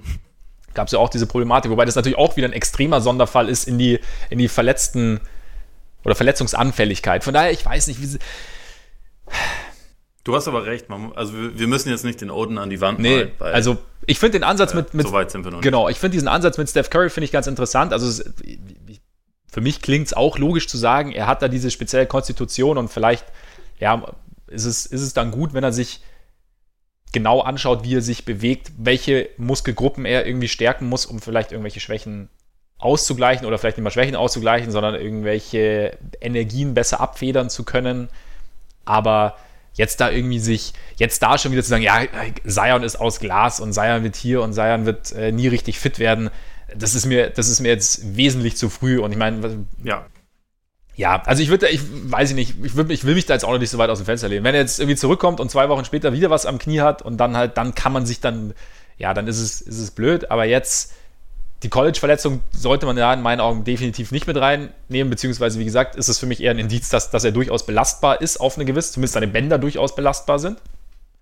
Und dann, ja, Summer League, Knieprobleme, okay, schauen wir jetzt einfach mal, was, was dabei rauskommt. Interessant finde ich, dass er nicht so lange ausfällt. Ich meine, man kennt die, wir kennen die Verletzung ja nicht genau und die Pelicans waren ja auch überrascht, aber Meniskus kann ja theoretisch auch viel, viel länger dauern. Ich weiß jetzt nicht, was da dann ja. genau gemacht wird. Also, ähm, ja, da hieß es ja früher immer, wenn der Meniskus geflickt wird, dauert es länger, wenn er nur, wenn er das gerissene Entfer Stück entfernt wird, dann geht es schneller keine Ahnung, also wie gesagt, aber da, das ist jetzt, ich hätte mir eigentlich die Aussage gerade auch sparen können, weil das jetzt genauso, genauso wie eine Spekulation ist und damit beende ich diese Aussage auch. Keine Ahnung, wie gesagt, ich will einfach mal abwarten, was passiert und dann sehen wir, wie es ist. Und ich möchte, ja. ich möchte eben hoffen, dass, dass er uns noch viel Freude bringen wird. Ja, passt. Gute Besserung, Dicker. genau, genau. Kommen wir damit äh, zu den Geschichten, mit denen wir uns so im Laufe der Woche noch beschäftigen werden. Wenn du jetzt eine Sache, ich meine, bei mir ist klar, was ich mir rauspicken würde, wenn du eine Sache rauspicken würdest, auf die du dich am meisten freust? Auf die du am meisten achtest, achten möchtest, wirst? Spiele jetzt, meinst du? Spiele, Geschichten oder auf die du jetzt, oder Konstellationen, die du, am, die du kaum abwarten kannst, endlich zu sehen?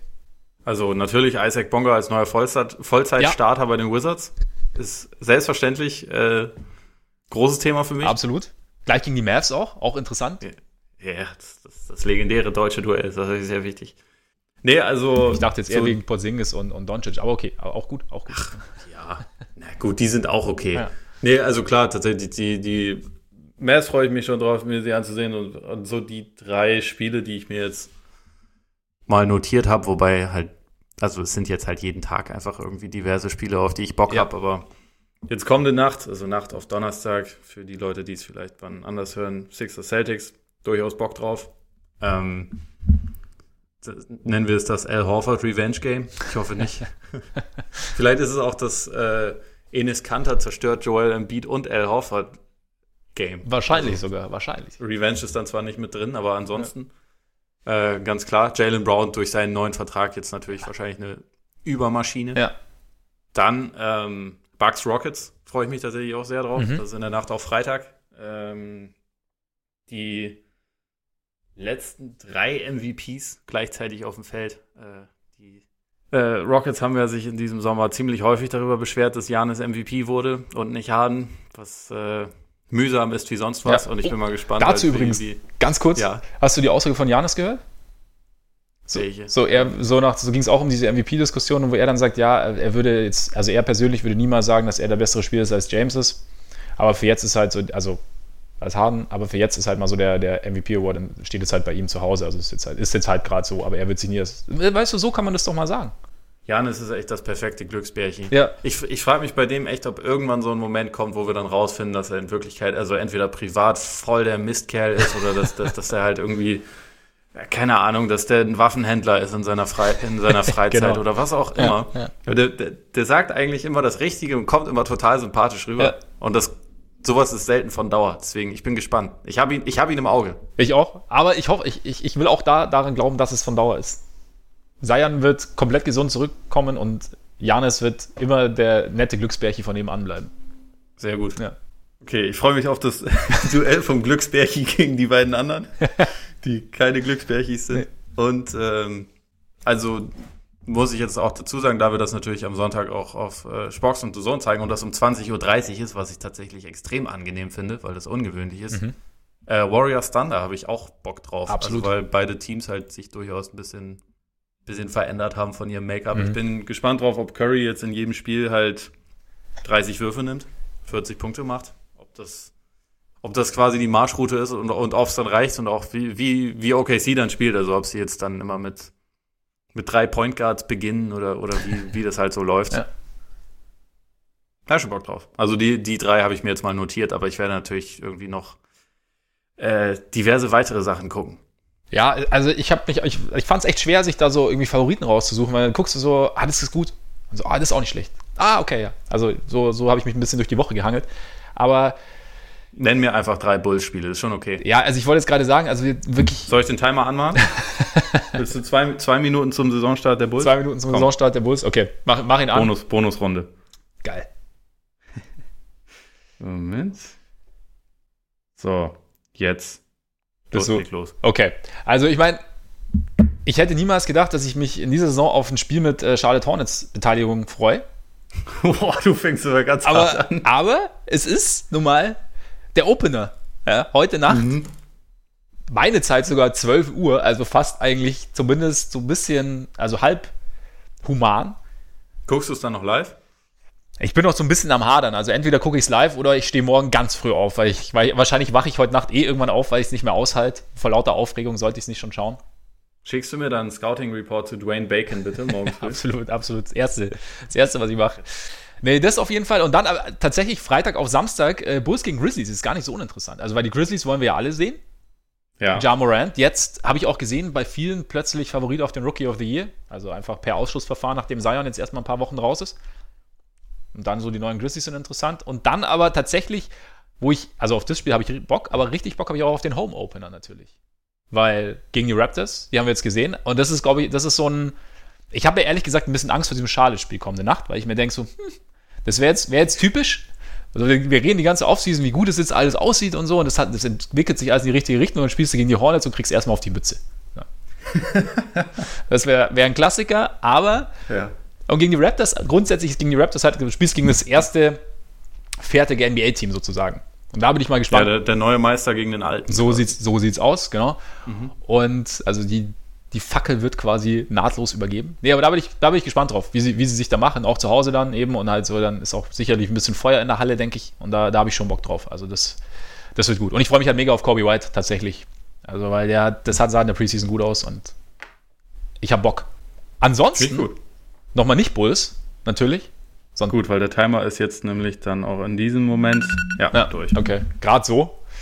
Ja. Äh, was auch ganz cool wird, glaube ich, sind äh, Jazz Lakers am Freitag auf Samstag. Ja. Weil wir sehen erstmal so die, die neuen Jazz auch, klar, und dann aber gleich gegen die Lakers.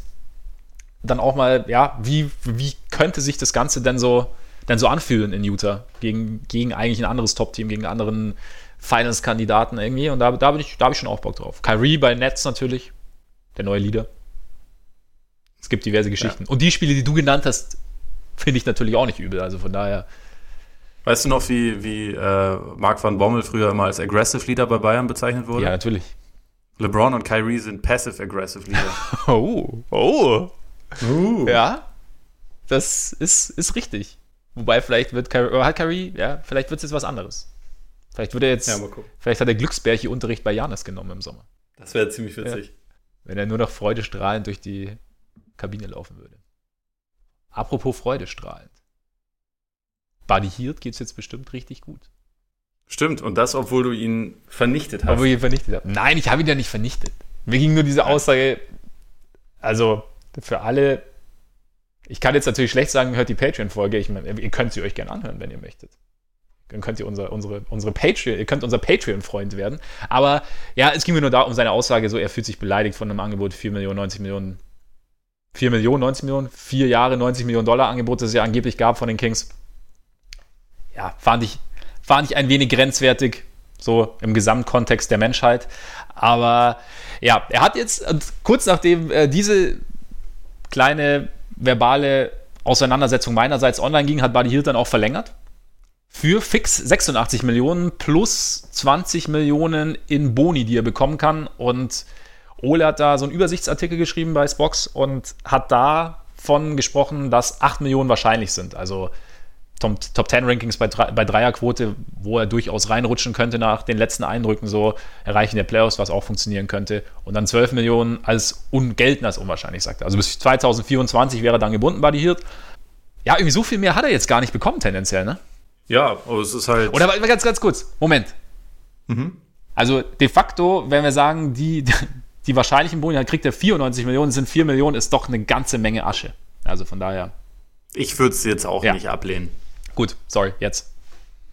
Nee, ähm, ich, ich finde es halt grundsätzlich, ist das, glaube ich, nach der äh, öffentlichen Auseinandersetzung beider Parteien eigentlich so ein Kompromiss, mit dem, glaube ich, beide lösen können, weil, äh, leben können, weil die, weil die Kings es halt auf eine Art und Weise den Vertrag strukturiert haben, die einerseits ihm einen Anreiz bietet, auch wirklich sich noch zu verbessern und mhm. halt abzuliefern, ähm, wodurch halt so man das auch rechtfertigen kann, dass die Summe dann noch ein kleines bisschen höher geworden ist. Gleichzeitig ist halt der Vertrag auch, äh, genau wie der von Harrison Barnes zum Beispiel, so rückwärts strukturiert. Also ja.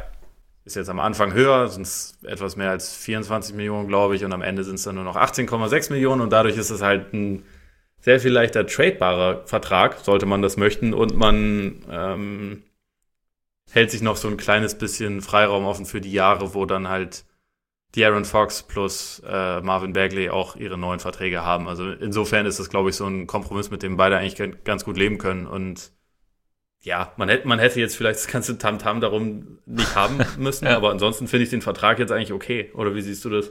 Ja, ähnlich. Also gerade so diese, diese Rückwärtsstrukturierung, beziehungsweise so dieses, dieses Gefälle im, im Gehalt, finde ich, ist sinnvoll. Und im Endeffekt, ja, du hast recht. Ich meine, beide Parteien haben jetzt trotz dieser dieses Tam-Tam ihr Gesicht gewahrt irgendwie. Hirt hat ein bisschen mehr bekommen, aber die Kings mussten sich jetzt nicht unverhältnismäßig weit aus dem Fenster lehnen und damit ergibt es schon irgendwie Sinn. Was du in deinem Text noch geschrieben hast dazu, ist natürlich, dass, dass Bogdanovic dadurch unwahrscheinlich, also dass ein Verbleib Bogdanovics unwahrscheinlich her wird zumindest, dass auch ein Trade möglich wäre. Also ich glaube zumindest, dass ein Team wie die Lakers sich da durchaus mal melden sollte im Laufe der Saison. Die mhm. müssen sich natürlich auch überlegen, wie sie dann im kommenden Sommer das irgendwie finanzieren. Aber wenn man halt die Bird, Bird Rides mitbekommt, dann hat man da ja die Möglichkeit, noch über ein Cap zu geben. Und das ist halt so ein, so ein Spieler, der eigentlich bei den Kings, also er ist jetzt nicht äh, redundant, aber einfach ein bisschen verschenkt, weil mhm. da einfach nicht so viele Minuten frei sind und er, glaube ich, mehr, mehr leisten kann. Und dadurch, dass er halt bei der WM auch ziemlich groß aufgezockt hat und so auf jeden Fall einer der zwei, drei besten Spieler wahrscheinlich dieses Turniers war, hat er, glaube ich, halt auch noch mal so ein bisschen mehr Aufmerksamkeit bekommen. Und ich kann mir einfach vorstellen, dass die Kings im Lauf dieser Saison dann halt ein paar ganz gute Angebote für den bekommen werden. Und da sie, sie müssen halt ihre, ihre eigenen Kosten auf Dauer so ein kleines bisschen minimieren. Und besser wäre es natürlich, wenn man Harrison Barnes direkt wieder traden würde. Aber ob das irgendjemand bei dem Vertrag machen möchte, weiß ich nicht. Und dann könnte halt Bogdanovic jemand sein, wo man sagt, okay, wir können den eh nicht dauerhaft noch äh, uns auch leisten. Also lass uns schauen, dass wir halt dafür noch was bekommen.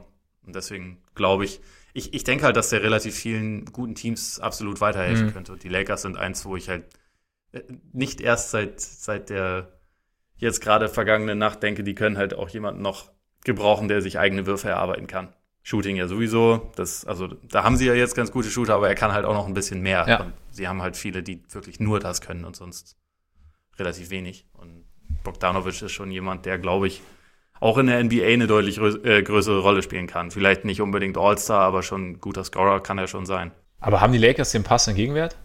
Kuzma. Meinst, meinst du? Nein, ähm, weiß ich nicht. Also, die sind jetzt auch nur immer ein Team, äh. wo, wo, ich halt den, den Need sehe. ob, ob sie was zusammen schustern können, was wirklich reizvoll genug ist, weiß ich nicht. Aber ich denke schon, dass im Lauf der Saison ich meine, das ist ja bei, bei LeBron-Teams sowieso immer so, hat, wird man immer Überlegungen haben, wen kann man hier noch traden und, und was kann man irgendwie, kann man diesen Kader noch verbessern. Und äh, Kuzma ist das einzige richtige Asset, was sie noch haben. das stimmt. So. Würden dir denn, würden dir denn Chandler Hutchison und Denzel Valentine genügen? oh. äh, naja, legt noch irgendwie äh, mindestens einen First mit drauf, dann können wir drüber sprechen. Okay. Okay. Ich, ich, ich, ich halte mal Rücksprache mit Gar Pax und melde mich dann nochmal. Ja. Aber. Ja, aber es stimmt, ich meine, diese, diese Bird, Bird Rights Geschichte ist natürlich schon interessant. Also, dass du einfach dann die Möglichkeit hast, also gerade für eben Teams, die, die sich Richtung Cap, die sich dem Cap nähern oder schon über dem Cap sind, dass sie ja dann einfach so, ein, so Qualität halten können, weil sie drüber gehen dürfen mit. Und also ich meine, Stand jetzt haben die, haben die Lakers, glaube ich, sogar noch Cap Space für den kommenden Sommer, mhm. weil ja Davis noch nicht unter Vertrag. Ja, ist gut, stimmt. Ich meine, der geht ja. Sie brauchen dann ja auch einen Ersatz für Anthony Davis, ja, wenn der weg ist. Ne? So ist es, so ist Klar. es. Wo, wohin auch immer. Ja. Zu den Hornets vielleicht. Der nächste, Jalen Brown, hat verlängert. Für viel Geld. Für viel Geld. Zu viel Geld. Also ich meine, vier Jahre, 107 Millionen garantiert. 12 Millionen leistungsbezogene Boni und 4 Millionen davon gelten als wahrscheinlich, also mindestens 65, 65 Spiele absolvieren, mindestens 49 Siege, zweite Playoff-Runde. 8 Millionen unwahrscheinlich MVP, Defensive Player of the Year, All-NBA-Teams. Okay, wie gesagt, zu viel? Gemessen an dem, was er bisher gezeigt hat, ja. Ähm, ich bin relativ, also ich bin eigentlich durchaus ein Fan von, von, von Jalen Brown. Also ich meine, gerade defensiv ist er jetzt schon sehr, sehr gut. Offensiv ist er halt ein nicht gerade polierter Spieler. Also ich meine, sein, sein Wurf ist deutlich besser geworden und mittlerweile auch ganz okay. Er ist trotzdem keiner, wo man jetzt sagen würde, der ist schon so weit, dass er jetzt ein Spiel offensiv richtig, richtig prägen kann oder das, das regelmäßig tun kann. Er war jetzt in der zweiten Saisonhälfte der letzten Saison am Ende einer der ganz wenigen, die tatsächlich mal dann mit, äh, mit, mit Dampf zum Korb gegangen sind und das so ein bisschen aggressiv forciert hat, was halt ansonsten zu den Celtics, was man bei ihnen leider nirgendwo sagen konnte. Deswegen, mir macht das schon Hoffnung. Aber also Stand jetzt muss man natürlich, muss man schon davon ausgehen, dass er, dass es eher ein bisschen zu viel Geld für den Value ist, den man dann tatsächlich zurückbekommt von ihm. Gleichzeitig sind die Celtics auch in einer Situation, wo sie, glaube ich, halt auch einfach klar erkannt haben, sie werden in den, in den nächsten Jahren sowieso im Sommer nicht wirklich Big Spender sein können. Also dadurch, dass sie halt den, den Kemba-Vertrag äh, haben sie jetzt, sie werden dann ähm, mit Tatum werden sie nächsten Sommer wahrscheinlich verlängern oder den, den da drauf. Das wird halt ein, ein dicker Vertrag sein. Dazu wird dann äh, bei Hayward muss man mal gucken, aber diese Saison und die nächste Player Option und so mal abwarten. Aber man muss, man muss damit rechnen, dass sie jetzt nicht irgendwie die, die großen, die großen Finanzen jetzt zum Beispiel im nächsten Sommer haben werden. Und dann ist es, glaube ich, schon einigermaßen zu rechtfertigen, dass man halt sagt, okay, wir, wir haben hier einen, der immer noch extrem jung ist, der Potenzial hat, der auch jetzt schon irgendwie zumindest einen positiven Beitrag liefert, das auf jeden Fall. Und bei dem halt womöglich noch viel mehr drin ist und dass man halt so ein bisschen darauf setzt. Ich glaube, dass auch die Celtics nicht denken werden, sie haben da jetzt gerade den Mega-Deal gemacht, aber sie hoffen ja darauf und ich halte das auch nicht für ausgeschlossen, dass er sich halt in den nächsten ein, zwei Jahren zum All-Star entwickelt und dann hast du vielleicht irgendwann doch zumindest einen Vertrag geschlossen, mit dem du leben kannst. Und es ist halt kein, kein Maximalvertrag, sondern davon sogar noch ein ganzes Stück entfernt. Ich weiß nicht. Ist, ist glaube ich, nicht mega geil. Mhm. Und es, es kann sein, dass, dass es halt im Großen und Ganzen dann im Lauf dieser vier Jahre eher ein bisschen überbezahlt ist. Aber ich glaube jetzt auch nicht, dass es irgendwie ein dramatisch schlechter Deal ist. Ja, ich glaube, es ist halt auch immer so ein bisschen so eine, also in Anführungszeichen, Angst dann vor der Entwicklung des jungen Spielers. Also wenn du jetzt sagen würdest, nee, das ist uns jetzt zu teuer und wir lassen ihn gehen und dann ist er eben in zwei Jahren tatsächlich All-Star oder ja, oder ist tatsächlich All-Star und dann, dann stellt sich auch die Frage, was hast du stattdessen? Dann da, vielleicht für weniger Geld. Und dann glaube ich schon, dass du als gerade als Team, das ihn gedraftet hat, ist auch noch ein gewisses, gewisses Vertrauen in den Spieler hat, dass du dann bereit bist, vielleicht eben, wie du sagst, ein bisschen zu viel zu bezahlen. Aber ich meine, im Endeffekt, wer weiß, ob da noch so ein Sprung kommt bei Brown. Also die ist ja auch, er hat sich ja in der zweiten Saisonhälfte gefangen, wie du sagst, und hat dann irgendwie da irgendwie mehr Beitrag geleistet und jetzt sind die Celtics auch in einer neuen Situation. Ich glaube, das ist halt auch nochmal so ein Punkt. Und ja, ich glaube, wie gesagt, was ich gerade gesagt habe, ich glaube, es ist auch einfach entscheidend für Teams dann schon, sich zu überlegen, was die Alternative ist. Also klar, du lässt ihn ziehen und, und ja, dann hast du einen freien Rosterplatz, aber wie füllst du den dann? Füllst du den wirklich mit was Besserem? Kriegst du wirklich einen besseren Deal? Also das sind ja auch irgendwie Faktoren, also die man mit einbeziehen muss und es nicht nur isoliert betrachten soll. Und, ähm, genau, gerade halt in einem Sommer wie dem, der jetzt ja. ansteht, wo einfach kein Mensch Free Agent ja. ist, der gut ist. Genau, eben. Und Oder also fast kein Mensch. Eben. So, Brandon, über Brandon Ingram haben wir vorhin gesprochen, der hat keine Verlängerung äh, ja. Erzielt mit den Pelicans, der wird dann Free Agent sein, okay, aber ansonsten, da sind jetzt nicht wahnsinnig viele. Ja.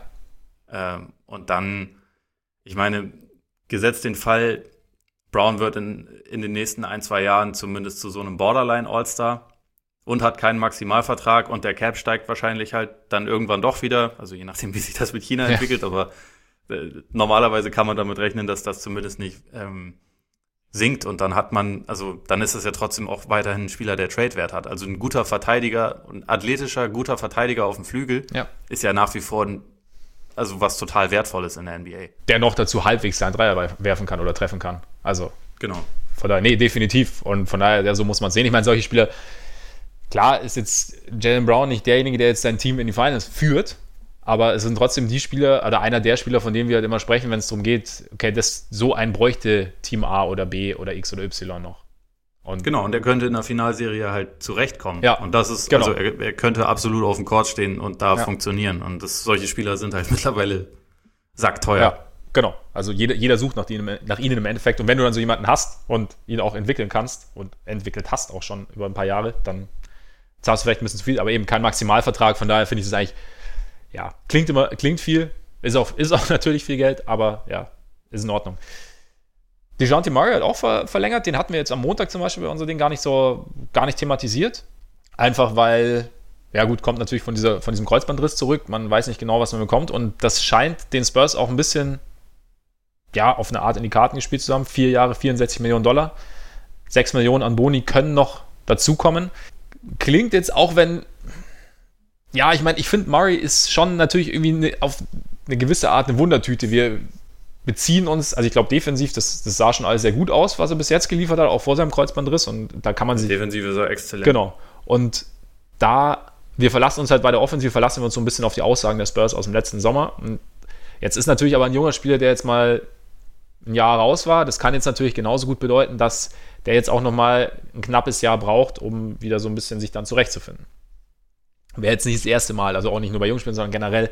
Und ähm, das kann sicherlich den Spurs geholfen haben bei so einer, bei so einer Verlängerung, weil einfach, ja, sie zwar wissen, was er im Potenzial hat, aber andere Teams da, aber Murray vielleicht auch so ein bisschen die Sicherheit gesucht hat, gerade nach so einer schweren Verletzung früh in der Karriere. Und grundsätzlich, ich meine, wenn man sich die anderen Beträge anschaut, klingt es gut, gerade wenn du sagst, er soll, also die Spurs sehen ihn ja als Franchise-Eckpfeiler, beziehungsweise haben es vor der Verletzung getan. Und von daher ist es, glaube ich, wirkt es wie ein, wie ein recht, recht guter Deal eigentlich. Ja, ich glaube auch. Also das ist von allen Verträgen vom Montag der mit der höchsten potenziellen Upside, glaube ich. Mhm. Also das, das, ist die größte Wahrscheinlichkeit, dass man in ein paar Jahren sagt, okay, da ist den echten Stil gelungen. Es ist zwar nicht garantiert, dass jetzt irgendwie diese massive offensive Entwicklung kommt, aber ich meine, gesetzt den Fall, also wie du schon gesagt hast, er braucht ein Jahr, um wieder anzukommen. Das kommende Jahr ist er jetzt ja, oder also dieses Jahr ist er noch auf seinem Rookie-Deal. Der Vertrag fängt dann im kommenden ja, Sommer an. Und wenn er ab dann halt komplett gesund ist und diese vier Jahre hat und da halt ein All-Defensive-Team-Level Verteidiger ist plus ein solider Offensivspieler, dann. Das reicht ja. Dann, ja, das ist dann schon zumindest, zumindest so, dass man sagen kann, da hat man jetzt nicht grandios überbezahlt. Und wenn er sich dazu halt offensiv weiterentwickelt hat, so wie das halt angedeutet wurde von den Spurs, vor allem letzten Sommer, aber auch diesen Sommer schon. Also gab es ja auch sehr viele positive Stimmen von wegen, so ist jetzt ist wieder der Alte und bewegt sich irgendwie so sehr gut und, ja. und was weiß ich. Und ich meine, die große Frage ist halt, ob er, ob er in dieser ganzen Zeit einen Wurf gelernt hat. Aber dann ist halt das, die Möglichkeit dafür da, dass er halt diesen Vertrag deutlich outperformt, mhm. quasi. Mhm. Nee, auf jeden Fall. Also ich glaube, das, das Risiko ist einfach relativ gering. Also es sei denn natürlich, es kommt irgendwie, es kommen mehrere Verletzungen, aber davon gehen wir jetzt mal nicht oder wollen wir auch gar nicht ausgehen, sondern einfach, wenn er jetzt, naja, selbst wenn er einfach der, diese, wie du sagst, dieser überragende Verteidiger bleibt und offensiv nur einen gewissen Beitrag leisten kann, ist der, klingt der Betrag im Kontext anderer Verträge total okay. Und wenn er sich natürlich dann zu einem wirklich, wirklich ein Two-Way-Guard entwickelt, dann läuft die Geschichte. Erst recht.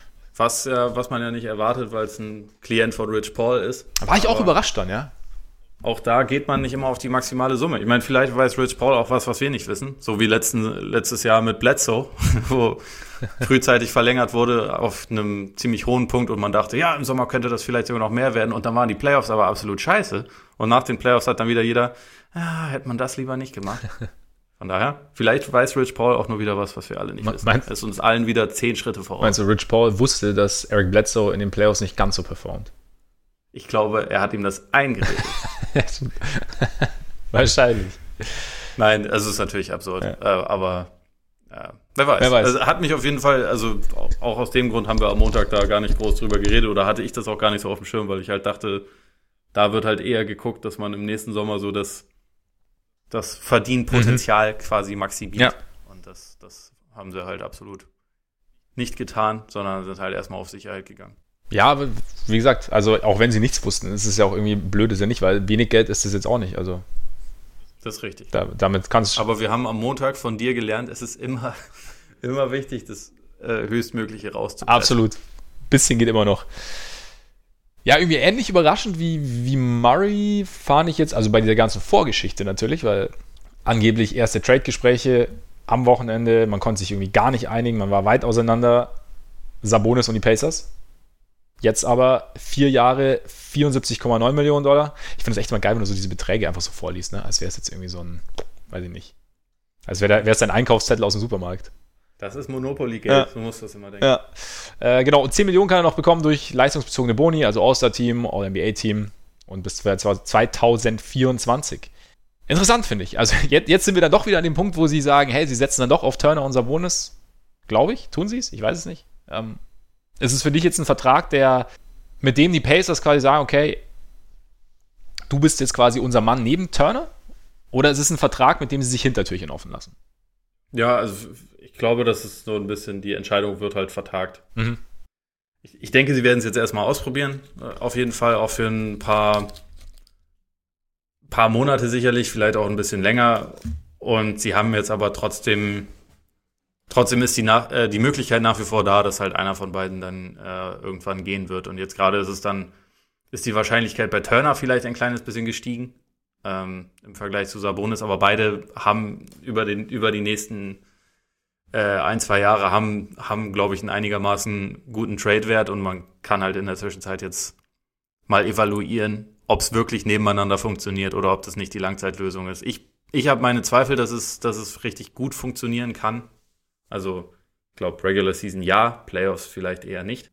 Wenn man halt mit mit zwei solchen Spielern nebeneinander ist. Aber ja, sie, sie haben die Entscheidung vertagt und sie haben, glaube ich, auch den, den Wert dieses Assets quasi so ein bisschen beschützt, was auch etwas ist, was die, was die Celtics halt mit dem Brown-Vertrag auch gemacht haben. Also sich halt die, die Optionen offen halten. Und auch hier finde ich den, den äh, finanziellen Value jetzt für das, was man von Sabonis schon gesehen hat und wo, womit man irgendwie rechnen kann, was von ihm noch so kommt, ist das, finde ich, ein sehr, ein sehr guter Vertrag.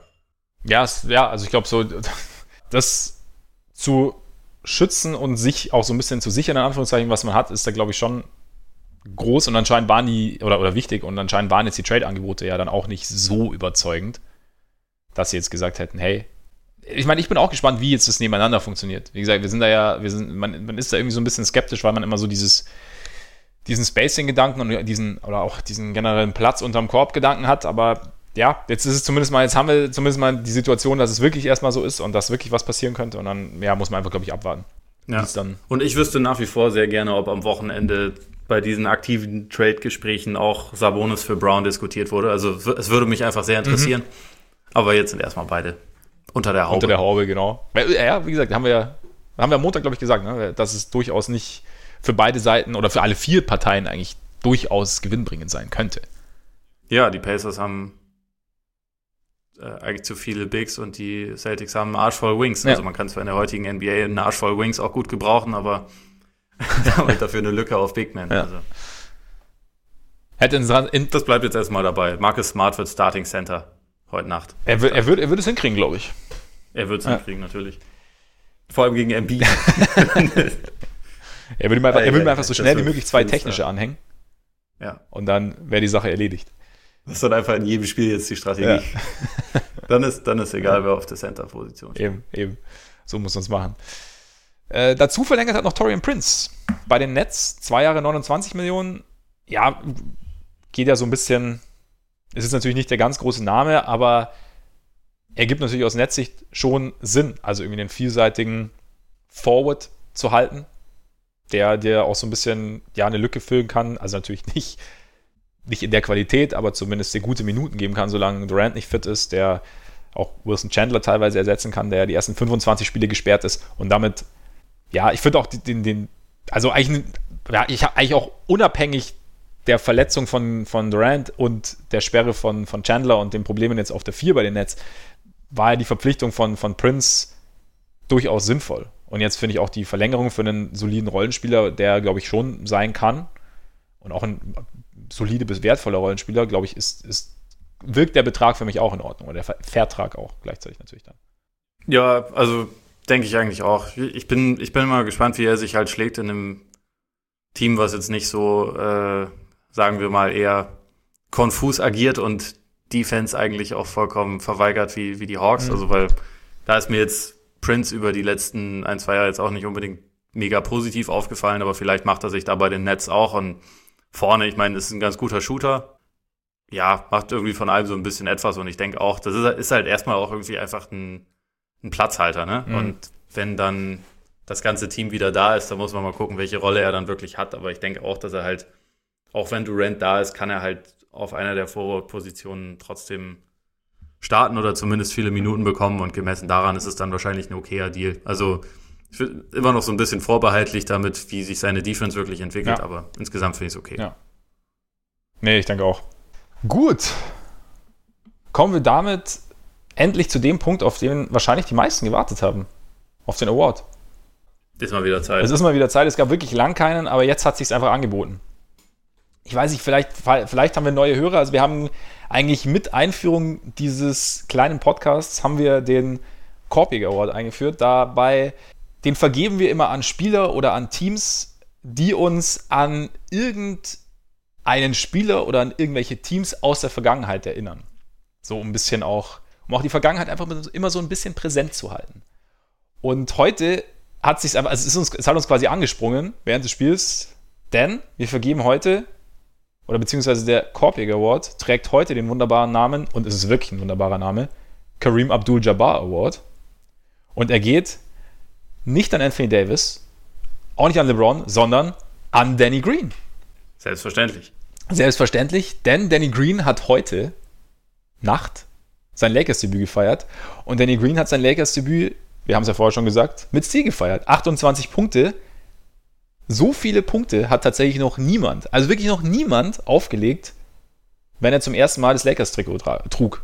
Auch nicht Kareem Abdul-Jabbar, der hat bis jetzt nämlich geführt, 1975 hat in seinem Erstspiel für die Lakers 27 Punkte gemacht, gab jetzt den Stab quasi weiter an Danny Green. Und wenn es jetzt nach Kareem Abdul-Jabbar geht, dann können wir auch eine ziemlich dicke Saison von, von Danny Green erwarten, weil nämlich Kareem dann im Anschluss an diese 27 Punkte auch über die Saison 27,7 Punkte erzielt hat pro Spiel, gleichzeitig die Liga in Rebounds, Blocks und gespielt Minuten angeführt hat, hat äh, 1111 Defensiv-Rebounds geholt. Schade, dass wir die Folge nicht am 11.11. .11. aufnehmen.